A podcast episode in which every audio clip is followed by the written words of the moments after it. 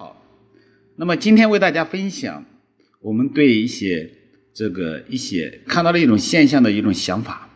大家可能会关注黑洞，黑洞是一个宇宙界的一种这种自然的一种状状态，呃，一个白星爆炸以后形成了一个黑洞，并且不断的从外界吸收这个物质，从而让自己的能量质量越来越大。其实这在如果用在这个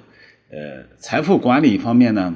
其实就是我们所说的那种家族体系的一种管理方式。大家知道，像罗斯柴尔德家族，他们这些富豪，他们都是实现的这个婚配啊，干嘛都是，呃，这个亲亲亲戚或者说整个富豪内部进行通婚。为什么会这样呢？因为他们就是想通过这个富豪与富豪或家族体系内。亲属亲戚关系之间的通婚，来保留自己的财富，呃，不往外进行这个流失，这就是富豪的秘秘密。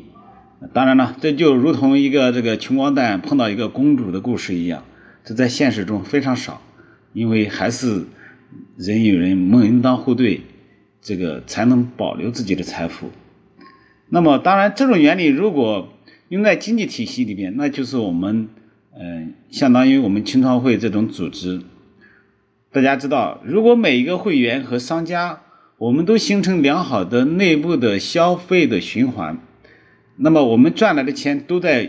平台内部进行消费，那么我们整体上来说，会员体系的财富只会增加，就如同黑洞一样，从外界赚来的钱，我们都在会员内部进行了消费。和相互的支持，那我们就会形成一个很强大的一个经济体。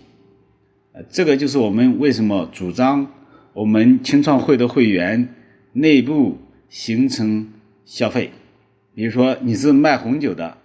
他是做面膜的，他是做养生的，他是卖汽车的，他是做餐饮的，大家赚来的钱尽可能的在会员内部进行消费，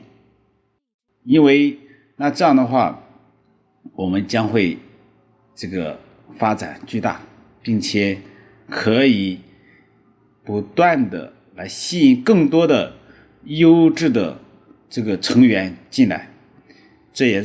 是今天我为大家简短的分享。